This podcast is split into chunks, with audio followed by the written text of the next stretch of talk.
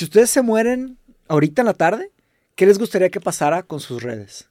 Sas. O sea, como Híjole, el, qué el buen tema, testamento de las redes. Oye, Exacto. qué buen tema. te Eso es un gran tema, porque- Tú sí hiciste tu tarea, güey. La llevo pensando desde hace rato, porque yo creo que es un, es un tema del internet, ¿no? Digo, o sea, cuando te mueres, te mueres, pero el- tu- tus cosas en internet ahí están. Sí. Y a mí me gustaría que se trate como mi empresa, o sea, y heredas tu empresa a tu Claro, familia, resubes todo el contenido, es una fuente de ingresos constante y yo, Totalmente. yo digo, esto fue un razonamiento después de haberlo hecho, pero Ah, mi- ya lo hiciste. No, no, no, no, no, no. de- ah. después de haberlo hecho, me refiero a, a nombrar mis redes sociales. Que yo las, mi, mi, mi handle es Roberto Metzeta TV. Mm. Yo lo veo como un canal de televisión. Para mí, mis redes no me representan en el sentido de que no son redes personales, sino que son un canal de televisión Ya. o un canal de internet en donde se está transmitiendo contenido y yo lo trato como una, un canal de televisión donde tengo slots y esos slots son, Channel me generan fuente de ingresos. Entonces, si yo me muero, mi red social al no ser personal, quiero que se trate como esa unidad de negocios y que, Sí. lo- y que se resuba todo el contenido, que se generen fuentes de ingresos y lo demás me vale madre. Así mis publicaciones, mis fotos se me vale Sí. la neta. Ya estar muerto. Ok. Pues sí, yo también lo heredaría pues a, a alguien para que, pues, digo, pues, como dices, puede ser una, un patrimonio, si, así- si así lo quieres ver, y pues, si alguien le quiere dar un uso, para adelante. Es como una mina, o sea, y hasta que, Exactamente. ah, digo, ah, eventualmente va a dejar de rendir frutos y ya la pagan y- y, Exacto, muere. sí. Pero mientras siga generando ingresos, pues heredas esa mina y que la sigan explotando. Exacto. ¿Ustedes? Híjole, qué buena. Eh, yo les iba dando vueltas. A ver, a ver tu ruta. Yo sí lo había pensado en algún momento. No me acuerdo con quién lo platiqué. No sé si contigo o contigo, güey. Que habíamos platicado de que si yo muriera, a mí me gustaría que. Y, y digo, re- regreso el favor, no es solo petición, sino que es ofrenda también. De, vamos a suponer, güey, o sea, tú la heredas para, no sé, cuidar a tu hermana, güey, o tú a tus hermanos, o a tus papás. O sea, yo subiría videos a sus redes para mantener viva la monetización y activación. Y lo mismo pensaría yo, como que qué chido que dijera que, oye, güey, Como un colectivo. Sí, sabes, imagínate que porque a fin de cuentas, com- vista como una empresa, ¿no? Como una fuente de ingresos. Es de que pues de repente la heredas, pero pues la tendencia es que pues a lo mejor al principio tienes un Sí. pico de atención y Y luego después sí. baja, ¿no? Pero si alguien la sigue alimentando de alguna manera, es como que ah, pues, se mantiene viva de alguna manera relevancia, en lo que quien sea que la herede le empieza a alimentar contenido nuevo. Y aquí es donde tengo yo un conundrum personal, porque pues digo, o sea, Luca ya empieza de que, ay, pues papá, yo quiero streamear y... con Ah, mira pero- quién- ya- sí, ya empieza. Luca ya empezó de que, ah, grábame armando este Lego y así. la y, madre, está, y güey. está chido, pero Acá entre, quería streamear games en Valheim. entre, chido, entre yo y Ale estamos de que no. O sea, hay que esperarnos. Está muy Porque chiquito es un mundo muy Sí. culero, es un mundo horrible, nefasto, lleno de gente asquerosa, güey. O sea, está muy- no, hay, hombre, mucho, hay muchísimo peligro y Luca está demasiado chiquito. O sea, definitivamente no. Pero pensándolo por el otro lado, imagínate, vamos a suponer, güey, que Luca llega a la secundaria con 200 mil seguidores.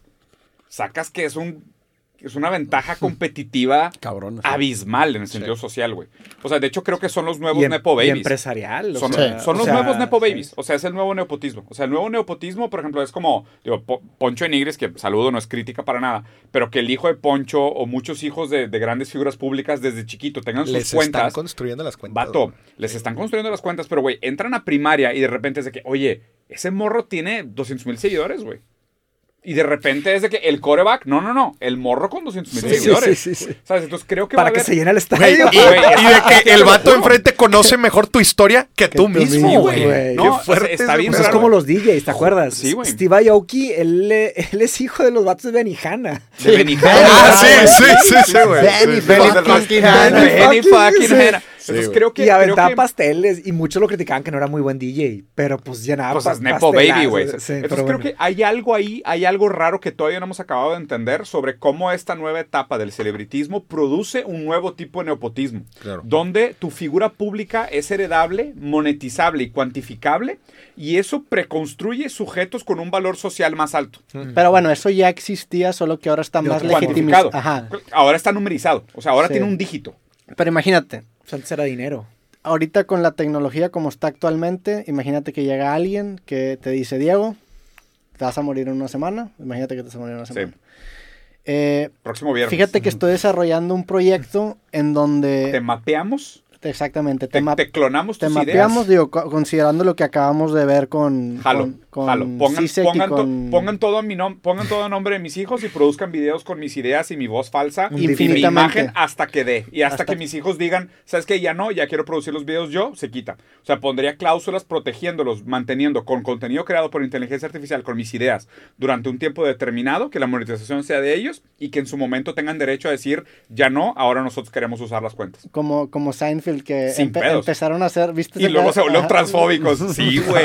Creo que tú me dijiste justamente. Sí, sí, sí. no supe esa. Habían Hicieron- episodios generados. ¿no? Generaron. AI, AI Seinfeld. Me lo platicaron. Y pero en qué- un mes se volvió racista, transfóbico, güey, pero, pero se ¿Cómo? salió de control mal pedo. Na- Que no, no estuvo que- tan Diego, denso, o sea, ¿sí viste el final? sí, sí, bueno, Pero vi digo- el principio, vi el monólogo del principio. Güey. Y sí, sí está, sí está un poco, o sea, sí definitivamente está políticamente no correcto. No mames, pero para me ser lo, Seinfeld. pero me lo, sí, para ser Seinfeld, pero me lo vendieron como si hubiera sido muy cabrón y sí estuvo, sí estuvo transfóbico. Y No, yo nada más el está principio. cancelable. Ah, sí, claro, A definitivamente. eso me refiero. O sea, es, si hubiera cancelado la serie inmediatamente en ese capítulo. Oye, Diego, ¿y si tu avatar se hace capitalista? No pasa nada. No, a ver, Pero a no, ver. a ver, no hay ningún problema, No problema, Sein- ningún problema, A ver, También está, estás hablando de que Seinfeld en su momento tiene episodios que hoy en día hubiera sido canceladísimo. Sí, claro, muy mal. Sí. Hay, hay un episodio en donde. Kramer finge ser un vato que tiene retraso mental, güey. sí, sí, sí, sí, Oye, a y lo confunden.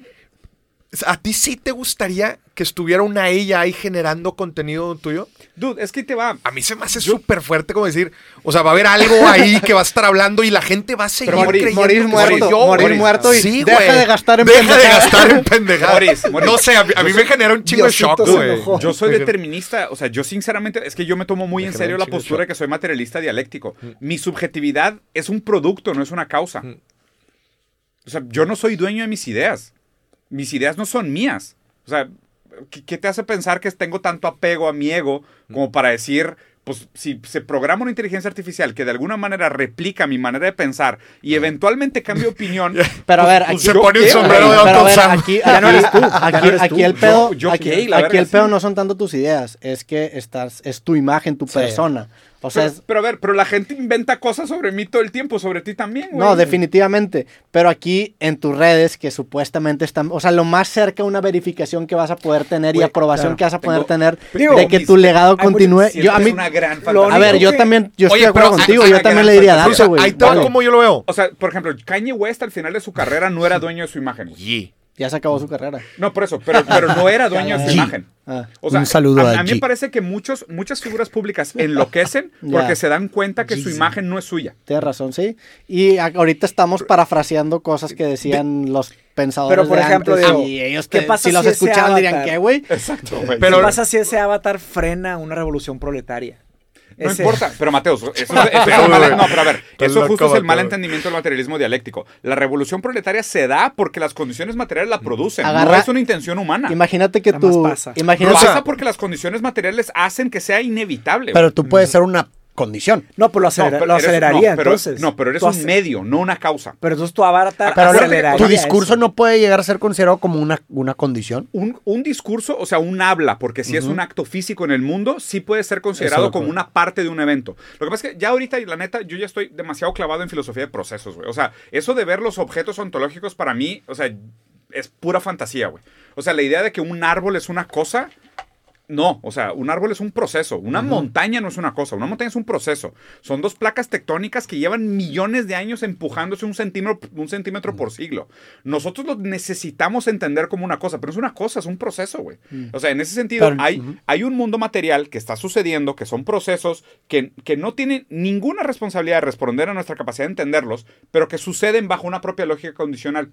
O sea, yo creo que hay demasiado eh, monumentalismo subjetivo en darle una sobreatribución del valor del humano como causa, cuando yo creo que el humano acaba siendo un proceso, una consecuencia. Entonces el decir, ah, ¿qué pasaría si usan tu mensaje para frenar una, una revolución proletaria? Pues si la revolución proletaria está tan débil que un video mío descontextualizado la frena, probablemente las condiciones materiales que lo produjeron no, son, no son suficientes no hay para... pedo. no hay pedo. ¿Por qué? Porque de nuevo, o sea, tratar de sobre... La diferencia entre teoría crítica y teoría conspiranoica es que la teoría crítica lo que hace es sublimar o de alguna manera amenizar la relación entre las responsabilidades y las consecuencias. Y una teoría conspiranoica sobreatribuye la responsabilidad de las causas a las consecuencias. Como decir, uh, es Demasiado fingieron el aterrizaje en la luna. No mames, pinches Illuminatis y la verdad. O sea, eso es teoría conspiranoica. Teoría crítica es decir, dude, el, el- el pasar del tiempo produce montañas porque tú no, tú no eres capaz de ver el proceso histórico de dos, dos placas tectónicas en millones de años que ligeramente se están nudging, güey.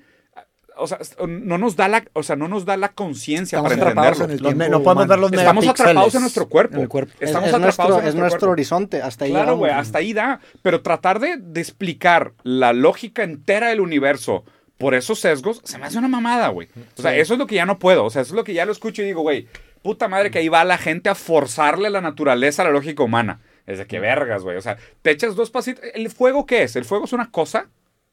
El fuego no es una cosa, el fuego es un proceso, güey. O sea, una tormenta tampoco es una cosa. O sea, ¿la lluvia qué es? ¿Una gota? ¿Dos gotas? ¿La suma de todas las gotas que pasaron? No. O sea, pero el pedo es que nuestro lenguaje funciona por nomenclaturas. O sea, nosotros nos vemos obligados a darle sentido al mundo poniendo categorías y creando términos para poder entendernos un poco. Y de hecho, regresando haciendo como lógica circular, o lo que decían de por qué la gente encuentra la verdad en la rima, ¿ok? Las palabras no, o sea, funcionan con un sentido diferencial, ¿no? O sea, diferencial en dos sentidos, y esto creo que lo habíamos platicado. El, el lenguaje es diferencial, según Derrida, en dos sentidos. Diferencial primero, porque el significado de las palabras solo cobra sentido cuando contrasta una cosa con la otra, es esto. Cuando contrasta una cosa con la otra, pero aparte también el lenguaje entero tiene un significado diferencial porque todas las palabras difieren su significado a otras palabras. otras. Entonces, tú defines una cosa en términos de otra. Entonces, el lenguaje entero te dice, ah, te voy a dar la verdad, pero está en otra palabra. Y en esta palabra está en otra palabra. Y en esta palabra está en otra palabra. Y así se va. Entonces, el lenguaje entero es diferencial. ¿Por qué? Porque tú defines algo en referencia a otra cosa y aparte siempre usas algo para definir algo más. ¿ok? Entonces, el lenguaje entero es un gran proceso diferencial.